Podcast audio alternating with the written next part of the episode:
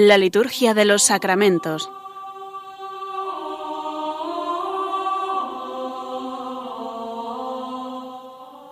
Con el Padre Juan Manuel Sierra.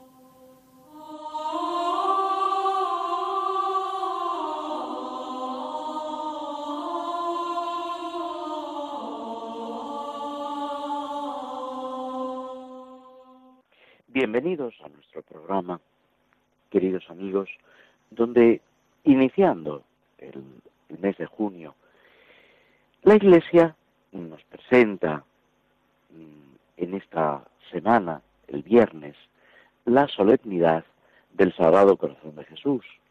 Es una solemnidad de las llamadas eh, solemnidades del Señor, que tienen lugar eh, al terminar, o después de concluir las, eh, las fiestas de Pascua.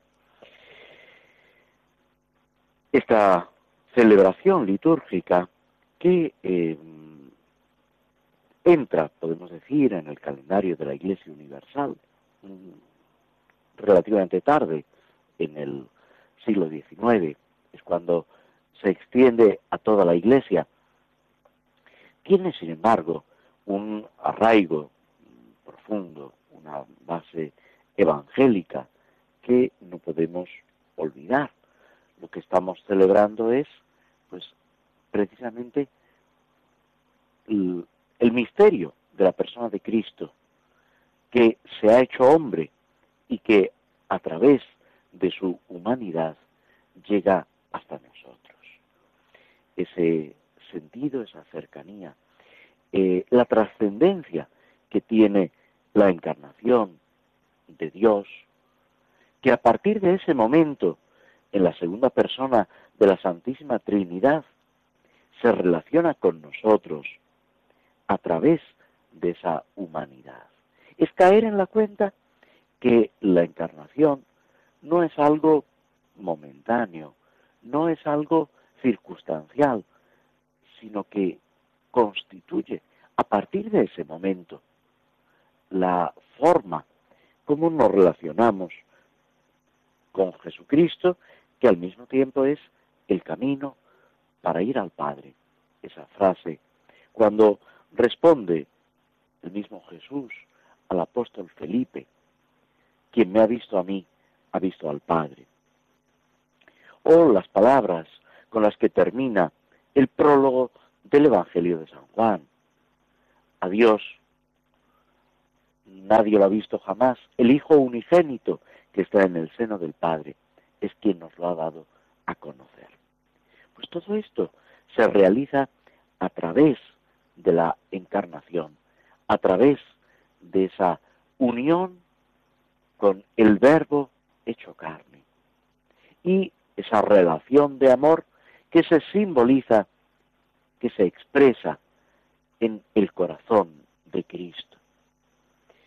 Todo esto que los papas en sus enseñanzas, sobre todo desde finales del siglo XIX, han ido repitiendo, pero que encontramos también en los santos, en los místicos medievales, en los padres de la Iglesia, en, en toda la tradición de la enseñanza de la Iglesia, se nos va plasmando ese misterio del amor de Cristo que llega hasta nosotros, que espera de nosotros una un reconocimiento y eso es la consagración y una respuesta, una respuesta que reconoce en primer lugar los propios pecados y en segundo lugar que intenta eh, de alguna forma satisfacer por los pecados propios y ajenos y eso es la reparación.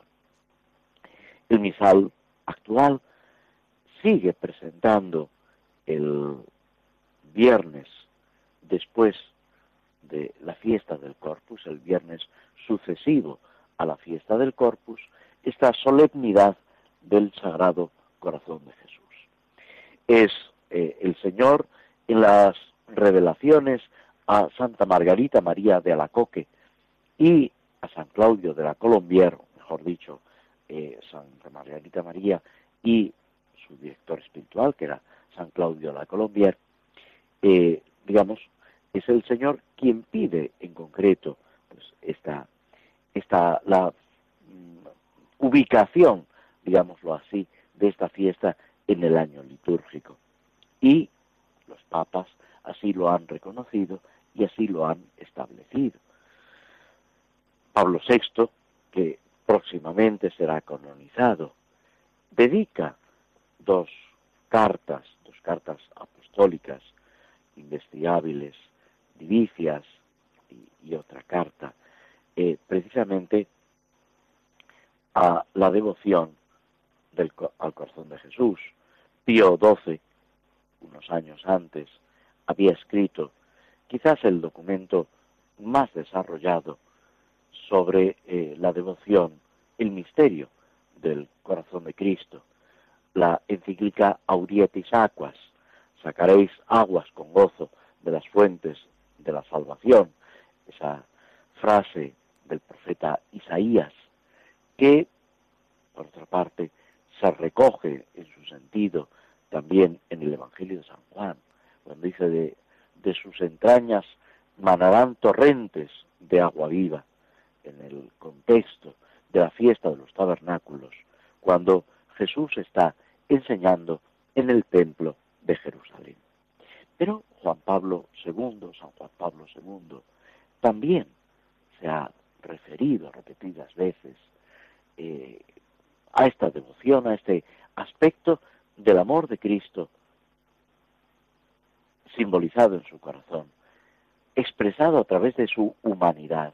La misma encíclica programática, la primera encíclica, Redentor Hominis, Redentor del Hombre, nos presenta, sin utilizar directamente la expresión, pero nos presenta ese misterio del amor de Cristo, que es lo que todo cristiano está llamado a vivir y al mismo tiempo está llamado a enseñar, a dar testimonio.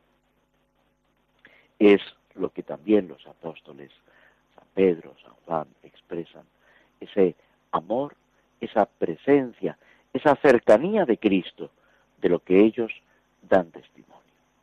Todo esto se recoge en los textos del misal, que sobre el corazón de Jesús nos presenta los textos de esta solemnidad, el viernes posterior al corpus, a la solemnidad del Santísimo Cuerpo y Sangre de Cristo, y también una misa votiva, una misa que se puede celebrar en aquellos momentos en los que, no habiendo otra celebración obligatoria, se quiere eh, hacer presente este misterio de la persona de Cristo. Todos estos textos, de una forma o de otra, nos acercan a la persona de Jesucristo, al verbo hecho carne. El prefacio, que eh, tiene una especial riqueza, habla de Cristo que con amor admirable se entregó por nosotros y elevado sobre la cruz hizo que de la herida de su costado brotaran con el agua y la sangre los sacramentos de la Iglesia, para que así, acercándose al corazón abierto del Salvador, todos puedan beber siempre con gozo de las fuentes de la salvación. Si nos fijamos, está haciendo alusión a la cruz, a ese pasaje que narra San Juan del costado abierto del Salvador, del que brotan agua y sangre, con ese simbolismo, esa centralidad que el mismo evangelista le da, subrayando el que lo vio da testimonio y él sabe que dice verdad para que también vosotros creáis, tengáis la vida de Dios que se nos comunica. Y al mismo tiempo la lectura que la Iglesia, en los padres, en los santos, ha hecho de este pasaje, descubriendo el nacimiento de la Iglesia, la nueva Eva, la madre de los que viven, que brota del costado de Cristo, como Eva en la narración del Génesis procede del costado de la costilla de Adán. Cristo es el nuevo Adán, el que lleva a plenitud la obra del Padre con esa obediencia.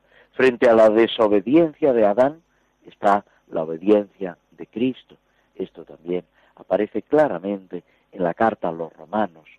San Pablo hace este paralelismo para enseñarnos, para que comprendamos un poco mejor la trascendencia de la acción de Jesucristo. Pues del costado de Cristo esta agua y esta sangre que el evangelista ve brotar simboliza los sacramentos de la Iglesia, el bautismo y la Eucaristía. Es ese torrente, y aquí nos tenemos que referir a la profecía de Ezequiel, que ve que del lado derecho del templo brota un torrente de agua que va dando vida por donde quiera que pasa. Cristo es el nuevo templo de Dios y de su costado, del lado derecho, brota ese torrente de agua viva para que tengamos vida en abundancia, para que demos frutos que siempre permanezcan, para que aprovechemos con esa expresión que antes aludíamos de Isaías, que al mismo tiempo utiliza el Papa Pío XII en su encíclica Aurietis Aquas, la fuente de la salvación, ese torrente de agua viva que brota de Cristo mismo. Otra fiesta que sigue a la fiesta del corazón de Jesús es la memoria del Inmaculado Corazón de la Bienaventurada Virgen María. Es muy posterior esta segunda celebración, pero pone en evidencia, como también se resalta en la enseñanza de los papas y en el mensaje de los pastores de Fátima que reciben esa enseñanza, esa manifestación de la Virgen, precisamente ese amor de María unido al amor de Cristo. El corazón de Cristo, la humanidad de Cristo, que llega hasta nosotros precisamente por la encarnación, encarnación que es posible en María, en la Santísima Virgen María, que accede a ese plan de Dios y se convierte en Madre del Redentor. Ese corazón de Jesús y ese corazón de María que laten en perfecta armonía, en perfecta sintonía. Ella que ha merecido ese título de corredentora, asociada a la obra de Cristo como nadie y que al mismo tiempo nos está enseñando, nos está introduciendo en el misterio de la redención. La oración colecta de este día nos dice, oh Dios que has preparado una digna morada al Espíritu Santo en el corazón de la Virgen María, concédenos en tu bondad, por su intercesión, que merezcamos ser templo de tu gloria. Pero aquí tenemos que poner también ese aspecto de la consagración y de la reparación. María, que en todo momento nos invita a ir a Cristo, con esas palabras que también recoge el apóstol y evangelista San Juan en las bodas de Caná, cuando ella le dice a los sirvientes, haced lo que él os diga. Es la enseñanza de la Virgen, también a cada uno de nosotros.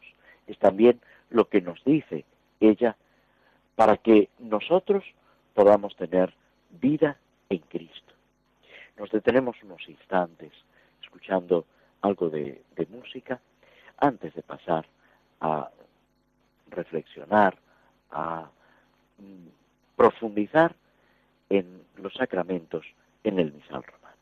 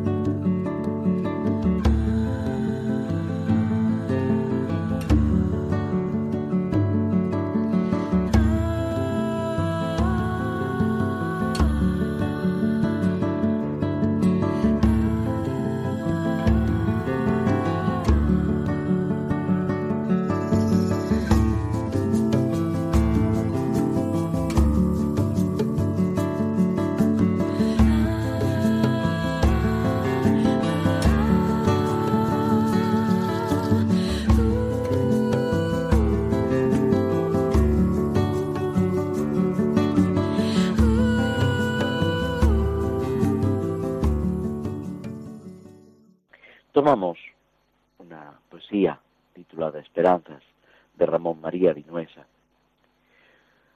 Si el agua mansa, callada, que gotea de la fuente con su labor insistente hasta las peñas oradas, que no podrá la oración del que sufre, ama y espera, al derramarse en la hoguera del divino corazón. Dulce Jesús, que no dejas sin consuelo algún dolor, tú que eres el buen pastor que muere por sus ovejas, cuando mis ojos la muerte ciegue el fin de la carrera, hazme la gracia que muera con la esperanza de verte. Y con estos versos entramos ya en lo que el misal va exponiendo sobre el sacramento del matrimonio, uno de los formularios del, del misal para la celebración del matrimonio, el tercero, nos habíamos detenido en la oración sobre las ofrendas. Esta oración, que como sabéis, ya está siempre centrada en los dones que se colocan sobre el altar, el pan y el vino, para ser transformados en el cuerpo y en la sangre de Cristo. Pero también se pide que los cristianos, los que participan en la Eucaristía, eh, se unan a esa ofrenda para participar también de esa transformación. Y dentro de la celebración del matrimonio, lógicamente, esto afecta de una manera especial a mm, todos aquellos que, eh, vamos, a los que están celebrando el sacramento del matrimonio. La oración sobre las ofrendas dice, escucha nuestras súplicas, Señor, y recibe con agrado estas ofrendas que te presentamos por estos siervos tuyos, unidos en alianza santa, para que crezcan en la mutua caridad y en tu amor por este sacramento. Es claro que aquí se está refiriendo mm, tanto al sacramento del matrimonio que han recibido como al sacramento de la Eucaristía del que están participando y del que participarán más plenamente por medio de la comunión eucarística. Está recomendado, cuando es posible, que los nuevos esposos comulguen bajo las dos especies, o sea, del cuerpo de Cristo y la sangre de Cristo. ¿Por qué? No es que comulgando bajo una sola especie eh, falte algo, recibes a todo Cristo. Sin embargo, el simbolismo, y esto se repite en los distintos documentos, eh, en la ordenación general del misal romano, etcétera, en los documentos en los que se habla de la comunión eucarística de los fieles, ese simbolismo es mucho más perfecto cuando se participa de bajo las dos especies, del cuerpo y la sangre de Cristo. ¿Qué pedimos? Pues empieza la oración con una, eh, digamos, petición que escuche nuestras oraciones y reciba con agrado las ofrendas. ¿Qué ofrenda? Pues, en primer lugar, el pan y el vino. También, pues todo aquello que en el ofertorio se presenta para ayuda de la Iglesia y para ayuda de los necesitados. Pero también, digamos, los fieles cristianos.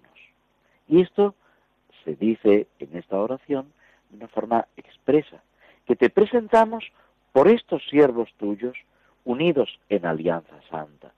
O sea, eh, la motivación de esa ofrenda que hacemos es también los nuevos esposos, que ya están unidos en esa alianza santa que es el matrimonio. Y luego viene, como si dijéramos, la motivación, la explicación de lo que se busca, para que crezcan en la mutua caridad y en tu amor. Crecer en el amor entre ellos y en el amor a Dios, en el amor de Dios. En realidad son dos cosas que están íntimamente unidas. Ellos pueden vivir el amor mutuo precisamente si están afianzados en el amor de Dios. Y ese amor de Dios les hace crecer también en la caridad mutua. Y al mismo tiempo es eh, esa caridad mutua un vínculo del amor de Dios. Porque, y esa es una de las características del sacramento del matrimonio, al vivir esa vida común, están santificándose, están acercándose a Dios.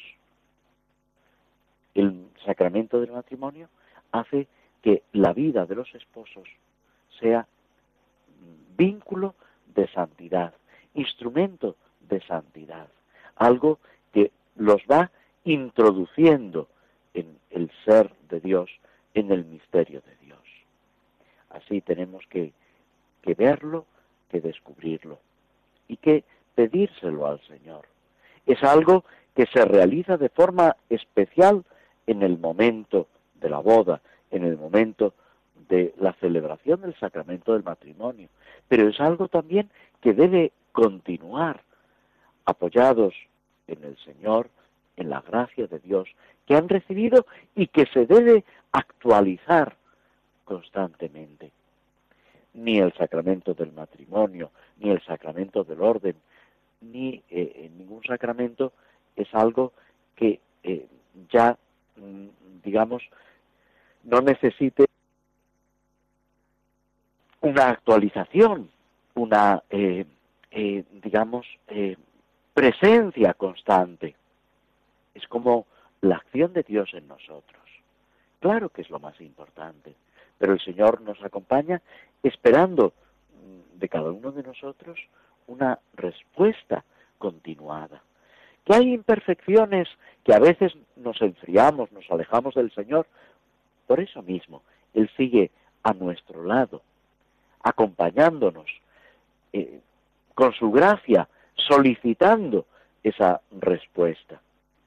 Y necesitamos también el sacramento de la penitencia, la reconciliación, descubriendo nuestras faltas, nuestras limitaciones y nuestros pecados y acudiendo al que puede remediar esas faltas, al que puede destruir el pecado con su gracia. Y el prefacio que precisamente por la extensión que tiene, es una oración mucho más larga, eh, tiene también pues una, eh, un desarrollo eh, teológico y espiritual mucho mayor. El prefacio que aquí se nos presenta lleva el título de El matrimonio, signo del amor divino. Si os fijáis, es casi como una continuación de lo que acabamos de decir. Es esa unión del amor divino y el amor humano. No como dos cosas distintas y contrapuestas, que es lo que muchas veces, como fruto del pecado, eh, tendemos a vivir, sino como una realidad armónica, complementaria.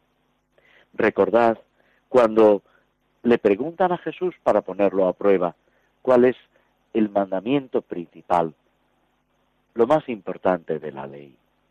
Y Jesús responde, amarás al Señor tu Dios con todo tu corazón, con toda tu alma, y al prójimo como a ti mismo.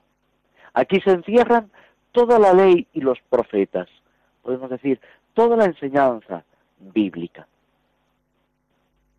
Y ahí está la clave, el amor a Dios y al prójimo como algo inseparable, indivisible, que se concreta de una forma determinada en el sacramento del matrimonio, donde un hombre y una mujer están llamados a vivir ese encuentro, esa donación, precisamente desde la caridad, desde el amor de Dios que dice San Pablo, que ha sido derramado en nuestros corazones con el Espíritu Santo que se nos ha dado.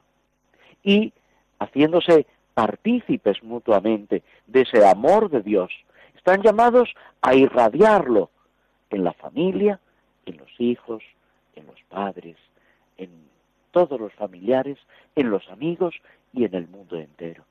La iglesia está llamada, perdón, la familia está llamada a ser iglesia doméstica, a ser imagen, sacramento de la unión de Cristo con su iglesia. Y al decir sacramento, estamos diciendo no que haya otro sacramento aparte de los siete, sino que es esa visibilización, esa expresión, ese testimonio de lo que Cristo hace con su iglesia y la iglesia, la respuesta que da a Cristo, y es lo que cada uno de nosotros está llamado a vivir, a enseñar, a comunicar. En la parte central, que es la que aquí nos interesa, el comienzo y el final de los prefacios suele ser muy semejante, recoge ese diálogo inicial y luego ya nos introduce en el rezo del Santus, del Santo. Pero la parte central, que es precisamente la específica de cada celebración o de cada eh, eh, misa, es la que aquí ahora eh, nos interesa estudiar y analizar. Porque al hombre, dice el prefacio, creado por tu bondad, lo dignificaste tanto que has dejado la imagen de tu propio amor en la unión del varón y de la mujer. Y al que creaste por amor, y no dejas de llamar al mandato del amor, le concedes participar de tu amor eterno. Y así el sacramento de estos santos desposorios, signo de tu caridad, consagra el amor humano por Cristo, Señor nuestro. Si os fijáis es volver una y otra vez sobre esta misma realidad, sobre este misterio del amor de Dios al hombre, del que participamos y al que estamos llamados a corresponder. ¿Y cómo llega hasta nosotros ese misterio de amor? A través de la creación y de la redención, a través de los sacramentos, podemos decir, a través de Jesucristo. Y aquí, nuevamente, lo que decíamos al principio del programa sobre el amor de Cristo, sobre el corazón de Cristo, que es expresión, es signo de su amor infinito a cada uno de nosotros.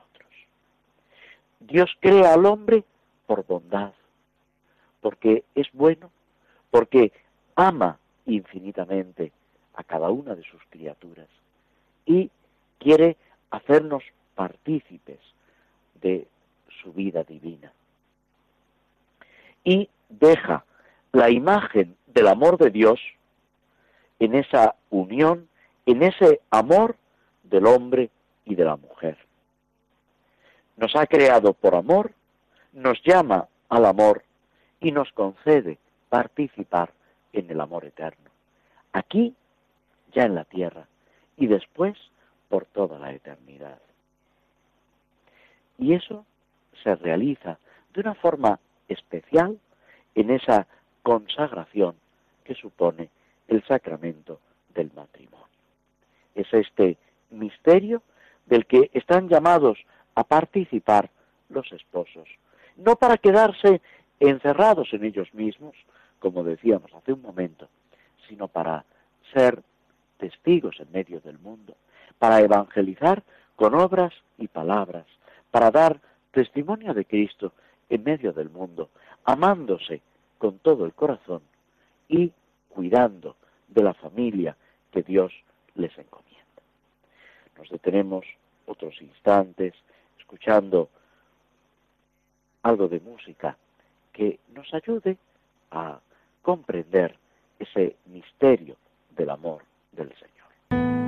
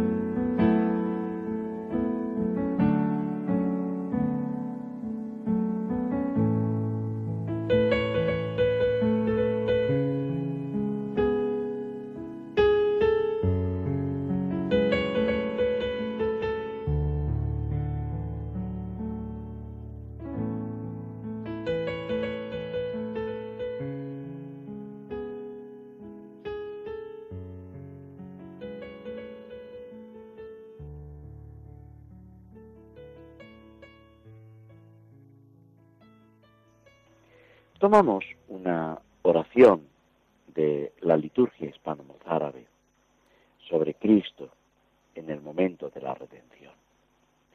Cristo es la salvación y gloria nuestra. Él es la vida, el reino y el sustento, el que al suplicio se entregó a sí mismo por nuestra causa. Ya de rodillas adoremos juntos la, la cruz gloriosa, que albergó en su día al Redentor del mundo, que sufría por nosotros para humillar al malo. De tu costado brotó sangre y agua, y no me admiro de que brotara sangre de un cuerpo humano, y ni siquiera agua, si lo consideramos bien, pues esta es el agua que emanando de un muerto nos da la vida y nos regenera a los que estábamos muertos desde Adán. Imploramos pues tu clemencia, y si por amor del género humano no desdeñaste aceptar nuestra muerte, así también, resucitando de entre los muertos, nos hagas obtener la victoria sobre el enemigo. Con estas palabras, con estos juegos de ideas, de conceptos que nos presenta la liturgia mozárabe, vamos al Salmo número 17, que, como decíamos, nos habla de esa súplica a Dios ante las dificultades. El Salmo hace una profesión de fe, diciendo, diciéndole a Dios, mi fortaleza, mi roca, mi alcázar, mi refugio, mi Dios. Es esa confianza, esa profesión de amor que nos expresa que solamente en Dios podemos alcanzar esa seguridad y esa felicidad. Estas imágenes, algunas de un tono bélico, pero expresan algo que es esencial en la fe, en, la, en el relato bíblico. Dios es el ser. En Él está la fortaleza, la firmeza. En Él solo podemos confiar. Quien se apoya en Dios, se apoya en la roca.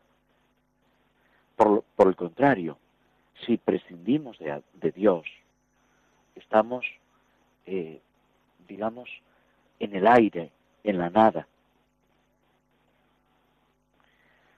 El malhechor es el que hace obras vacías, sin sentido. En cambio, el que confía en el Señor hace, realiza obras duraderas. No por él mismo, sino por el Señor. Si Dios es la roca que no falla, de Dios nos podemos fiar. Y esto es lo específico de la fe. La fe como entrega personal a Dios, que no puede ni engañarse ni engañarnos. Dios que actúa siempre con verdad, con fidelidad. Dios que es fiel a sus promesas. Y esto aparece repetidas veces en los Salmos, en todo el Antiguo Testamento y también en el Nuevo Testamento. La fidelidad de Dios, que no se vuelve atrás en sus promesas y que a pesar de la infidelidad del pueblo de Israel, a pesar de la fragilidad humana, de tantos abandonos y rechazos, Él se mantiene en sus promesas, en su fidelidad. Mi Dios, mi roca en la que confío, dice el Salmo. Y esto es precisamente lo fundamental. Luego, entre los versículos 5 al 20, se evoca esa liberación, tomando distintas imágenes que nos ayudan a comprender los peligros que nos acechan y al mismo tiempo la salvación que obtenemos de Dios. Me cercaban olas mortales, torrentes destructores, redes del abismo, lazos de muerte. Son imágenes que podemos denominar clásicas en la Biblia. Recordar los peligros pasados. Es verdad que no podemos quedarnos mirando al pasado, pero tampoco podemos olvidar, y esto se repite también en la Biblia, las maravillas del Señor. El Señor ha estado grande con nosotros y estamos alegres. Recuerda, se dice tantas veces, recuerda lo que el Señor ha hecho contigo para dar gracias, para avivar en nosotros esa confianza por encima de todo. Hay efectos de la naturaleza, peligros. Todo esto nos sirve de imagen. Pero por encima de todo está esa acción del Señor. En el Salmo todo esto se aplica a David, que era consciente de los peligros de su vida, en las persecuciones de Saúl, en los enfrentamientos que tuvo que eh, afrontar.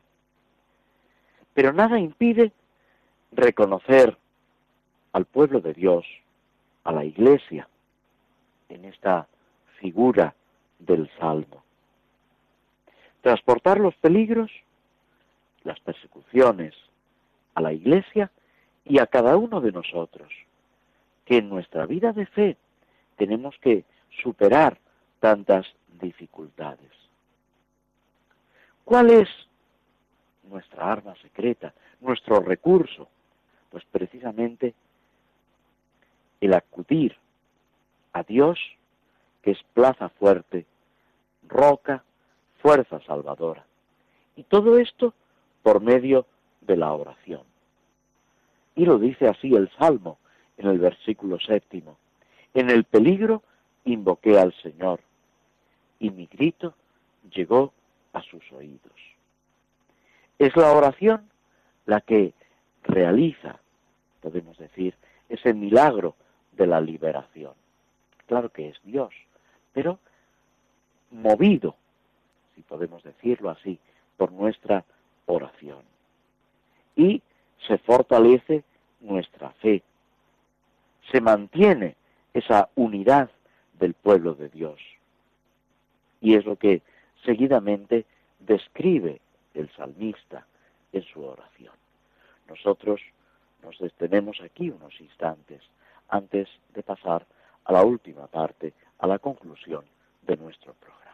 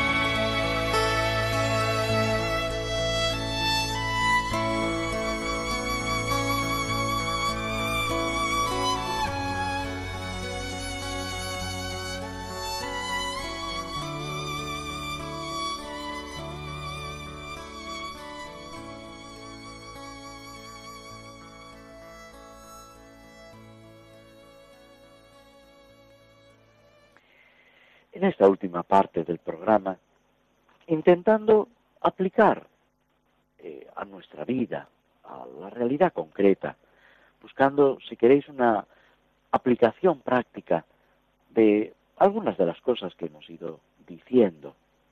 Lo primero que podemos plantearnos es precisamente nuestra relación con Cristo. Una relación que la Iglesia nos enseña, nos propone, pero que es propia de cada uno de nosotros. El Señor va actuando en nosotros pues, de una forma distinta, única. Y sin embargo, nos podemos fijar en los demás. Por eso la Iglesia, cuando beatifica o canoniza algún santo, hombre o mujer, que ha vivido en situaciones concretas, nos está poniendo un ejemplo a seguir, un ejemplo de cómo se puede vivir ese amor de Dios, esa presencia, esa relación con Cristo.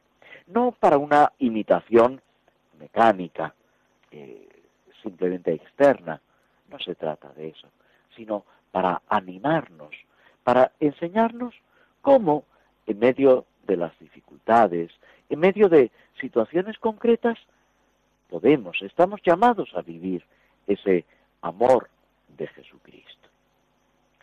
Todo esto que también nosotros tenemos que vivir en esa devoción al Sagrado Corazón de Jesús, que los papas nos dicen que no es una devoción más, es, dice Pío XII, es la síntesis del Evangelio y la norma de vida más perfecta.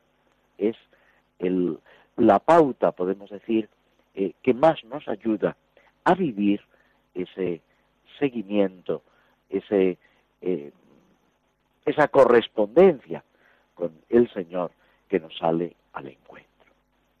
Esto lo han vivido los santos, cada uno de una forma. Y también podemos y debemos apoyarnos en los santos para vivir esta misma realidad.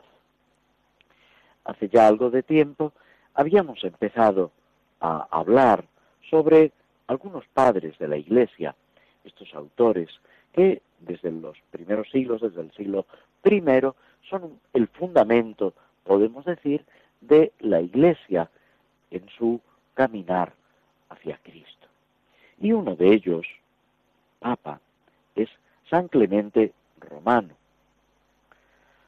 Este Papa, sucesor de San Pedro, cercano a San Pedro en,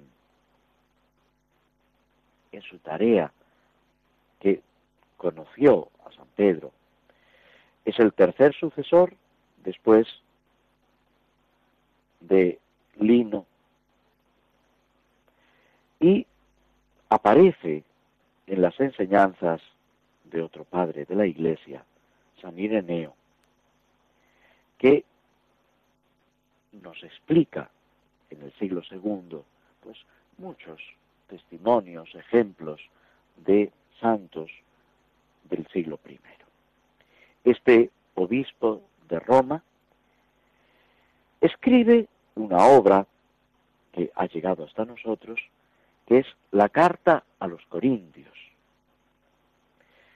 Es una carta muy importante, no sólo por lo que dice, sino eh, por lo que implica. En la comunidad de Corinto había pues una dificultad, había un enfrentamiento de unos y otros, estaban, por decirlo así, los ánimos un poco alterados. Y el Papa les escribe para enseñar, para pacificar. Y es importante precisamente por esto, porque pone en evidencia que el Papa, el obispo de Roma, se considera obligado a enseñar, a intervenir en los problemas, hoy diríamos, de otra diócesis, de otra comunidad concreta. Y es lo que también nosotros seguimos afirmando, que el Papa tiene autoridad en toda la Iglesia, en la Iglesia universal, que el Papa es encargado por Cristo, es vicario de Cristo para la Iglesia entera.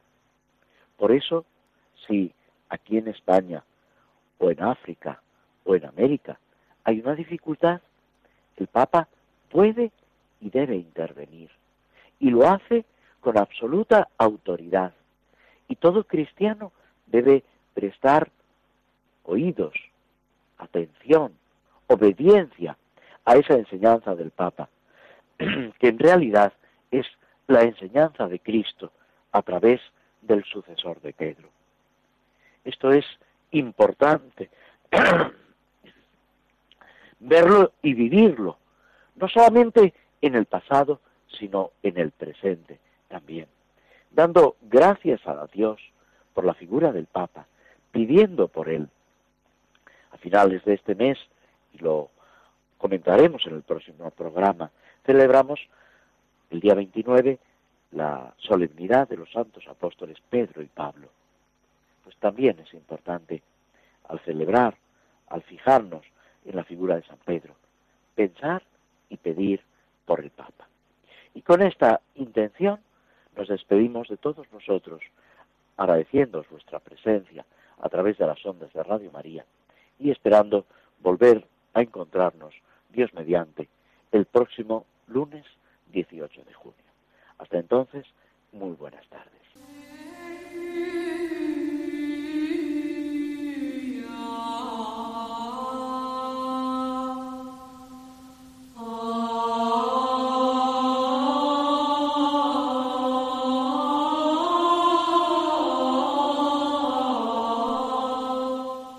Así concluye en Radio María la Liturgia de los Sacramentos, un espacio dirigido por el Padre Juan Manuel Sierra.